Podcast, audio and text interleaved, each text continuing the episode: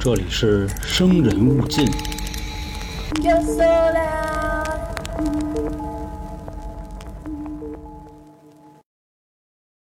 这里是由春点为您带来的《生人勿近》，我是黄黄。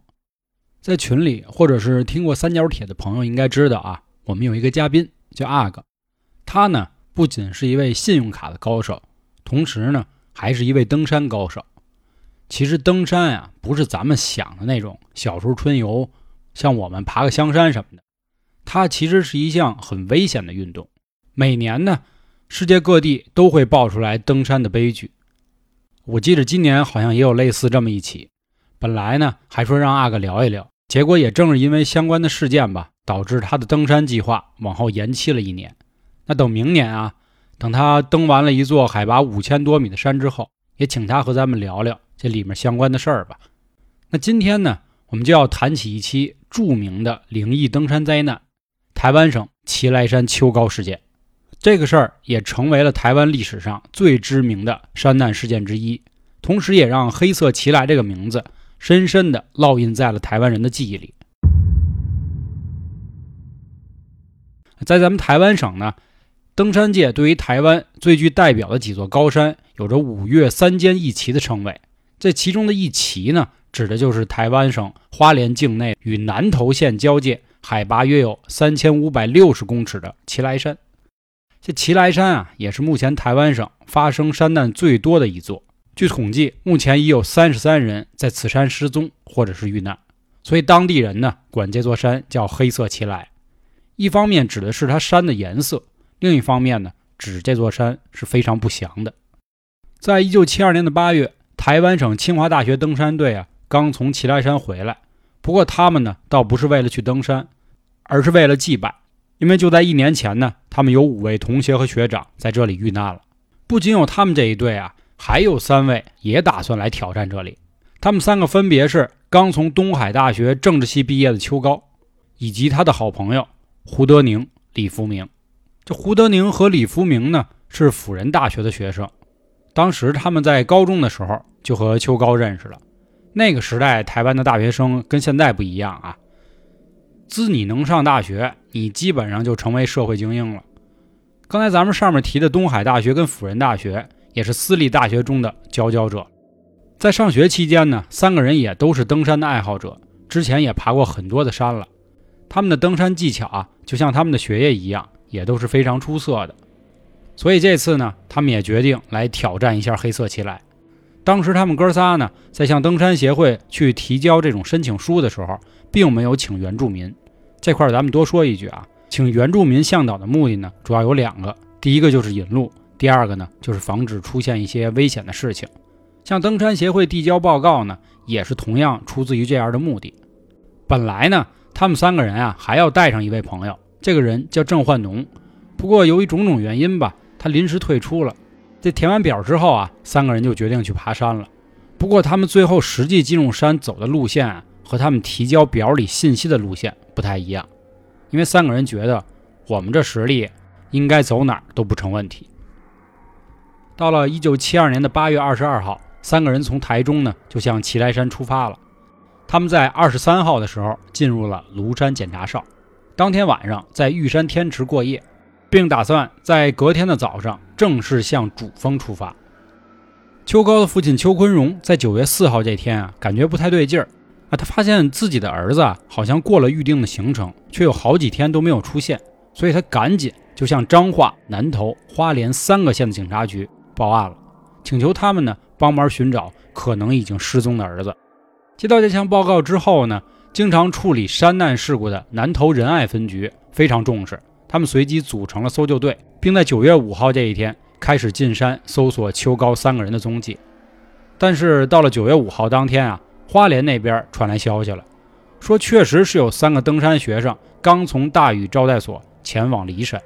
这么一听啊，南投仁爱分局这边的警队松了一口气，随即呢也解散了搜索队，并且通报给了邱高的父亲，说：“您放心，他们三个人呢正在爬呢，一点事儿没有。”时间又过了三天，邱高的父亲段坤荣拿起电话，打算问问儿子什么时候回来。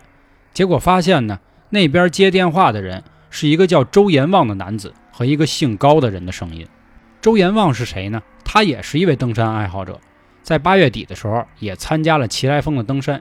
他们那组呢，一共是有六个人，其中还有三个是原住民的向导。他们在八月二十五号这天从台北出发，在二十八号早上呢，从三号奇来山的壮峰，然后爬上了主峰，中午到达了山顶，随后又从花莲出了去。二十八号当天啊，气氛很恶劣，整个山里全是雾，能见度大概只有两米左右。下午两点的时候呢，又开始下雨，整个山谷里的温度啊只有五度左右。对于这些想要爬山的人来说啊，确实是一个噩耗。但不过，周延旺这个人呢很倔。他说：“既然有这样的天气，咱们更要去爬了。”他们在下午三点多钟的时候，距离他们的目标位置只有一个小时的路程了。这个时候，他们发现，在两山棱角的凹处有一些不寻常的物品。这个时候，周延旺走过去看，发现是一本笔记，纸页呢已经被雨水给打湿了，首页两尾上面的字儿呢已经被雨水浸透了，根本看不出来。也不清楚这个笔记的作者到底是谁。另外，地上还散落着两件衬衫、斗笠等等，看起来呢，好像又不是登山人会扔下的东西。紧接着，这一行人又走了十来分钟，但是接下来看到的东西着实把他们吓了一跳：有一把面条、三四双袜子、蜡烛、手电筒、雨衣、塑料布，还有新的衬衫，并且呢，散落在地上。甚至其中还包含了一把登山杖。这周延旺一队的人呢，心里不仅充满了疑惑，这个时候也感觉到有一点不祥的预感。难道说物品的主人遭遇了不测，又或者说是精神失常了？这个时候，他其中的一位队员啊，捡起了雨衣和手电筒，打算留起来自己用。这个时候，原住民赶紧就说：“哎，不要碰那个东西，这是非常不吉利的。”可能是出于某种担心吧，周延旺呢，把地上的那把登山杖捡了起来。到了八月二十九号的中午，六个人抵达了天池台保线所。众人呢打听说，最近这几天有没有人来过呢？技术人员表示啊，八月二十七号的时候确实有人上去过。访客的登记本，其中一个人姓李，但是周延旺算了一下，发现好像跟这波人的路线啊是相反的。可按照正常的登山线路来说啊，或者说会在奇来山峰的某一处遇见才对。但正如前面所述的，他们没有碰到任何人。只是看到了那些遗落的物品，所以这表示目前啊只有两个可能：第一，对方走了别的路；第二，那有可能他们就是迷路了。周延旺啊一直就琢磨着这次的事儿，下山之后也一直看着新闻，也就有了今天他和段坤荣的对话。这个时候，段坤荣啊已经大感不妙了，所以他赶紧就联系了台中的救援团，同时也了解到了三名从大庾岭招待所下。学生的身份，但是这三个人并不是邱高、胡德宁和李福明啊。截止到九月八号，邱高这三个人呢，应该仍然还在祁连山峰上，但是不知道在哪儿，生死不明。政府、警方也动用了大量的人力资源，去前往祁连山区搜索他们三个人。我们知道啊，一般这样的山难搜救行动呢，大致上都会有一个位置，最后呢，不管是生或死。总会把人带来，但是这次可就郁闷了。救援队应该带多少资源，又从哪个方向开始搜，都没有人可以确定。在这次的事件中呢，搜救者只能凭为极有限的资讯来判断上述的答案。但是不巧的是啊，咱们上面说了，邱高他们在填写表的时候，并没有按照表里的路线去走，所以也让整个搜救工作更加的困难。正是因为种种的不确定，增加了搜救的难度。并且当时的台湾呢，也没有正经的救援经验。尽管如此，南投和花莲的警力、山地青年服务队、体协登山协会、南大登山社团等等组织，还是投入了大量的人去搜救。他们希望呢，可以挽救他们三个人的生命。当时南投的仁爱分局啊，派出了三组人马，在九月十一号的清晨从天池出发，隔天十二号下午，由刑警林富珍率领的组别。在奇来的主峰和南峰的山脊线上找到了秋高的白色衬衫，以及可能属于另外两个人的灰色笔记本。在确认这个物品确实是他们三个人之后呢，整个搜救队仿佛看到了希望。他们觉得马上应该就可以找到他们了，并且啊，这附近还有很多原住民当时设下的陷阱，这所以他们觉得呀，应该很快就会找到他们了。但是又有一个新的难题来了，从花莲方向赶过来的另一队搜救人马，因为自己的粮食没带够，又没有完善的后勤系统，所以自己也陷入了危机。幸好南投仁爱分局知道之后啊，赶紧送来了米和肉。等到花莲搜救队再度展开搜索行动的时候呢，已经又过了一天了。当然这块呢，咱们也不能埋怨人家，毕竟啊，以前这种搜救行动的时候也没有所谓的经费。咱们刚才上面说的这些种种的队伍，南投仁爱分局、花莲的警队、什么登山社、登山协会等等吧，他们也都是自发的，所以也严重消耗了他们的体力精神。让这个搜救行动啊变得也更加困难了。紧接着呢，九月十三号，在奇来北峰的搜索行动中啊，他们遇到了原住民打猎的场景。当时辅大登山队的搜救队啊，突然有点慌了，他听到了山里有熊叫的声音，又联想起当时他们丢下的那些物品，锅碗瓢盆啊、登山杖等等的。这个时候他们就想啊，难道秋高这三个人是遇到了熊吗？会不会说在逃离的过程中掉下山了？那要真要是这样的话，那可就太麻烦了。所以咱们要赶快去搜救，因为主峰到北峰这一段呢是没有什么水的，很有可能他们就会被渴死。但是根据祁来山的原住民说呀，北峰的那个山壁那可不是一般人能爬的，非常陡峭。如果三个人要走这条路，不可能说到达花莲县。那尽管如此，辅大这帮同学对于秋高三个人还是抱有信心的，因为他们很清楚这三个人啊。登山的实力是非常强的，所以他也安慰自己的队员说：“啊，大家不要放弃希望，咱们一定是可以找到他们的。”后来陆陆续续呢，确实也找到了邱高、胡德宁和李福明的失物，但是各个搜查队啊，仍然有无法定位三个人到底在哪。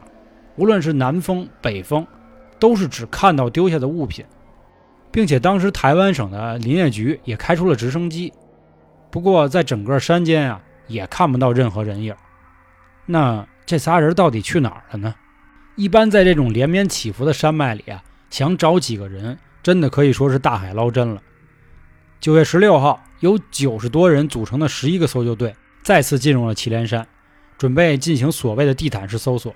但是祁连山这么大，并且地势也非常复杂，他们感觉哪怕再投入十倍以上的人力，也不可能说可以把整个山都搜遍。但不过众人还是觉得。这三个人仍然还是有生存的机会，只要他们有足够的求知的知识，并且呢有吃的，还有一个可以遮风避雨的场所，应该是没问题的。但是如果再过一周，这三个人可就失踪整整一个月了。但如果这个时候我们还找不到的话，他们三个人可能真的就活不了了。在九月十七号的这一天，祁来山还下了雨，这也就阻碍了搜救队的行动，同时呢，也就暗示这三个人啊，真的没什么希望了。到了九月二十号这天，邱高的父亲邱坤荣和胡德宁的父亲胡孝春决定开出一笔悬赏金。如果您能帮我们找到我们的孩子，我们将给您一万元的答谢；如果您找到了尸体，我们也会给您五千。而同一天，搜救队在祁连的北峰的一个坑洞里找到了一床棉被和高粱酒的残迹。不过，他们带回物品之后呢，发现这并不是他们留下的。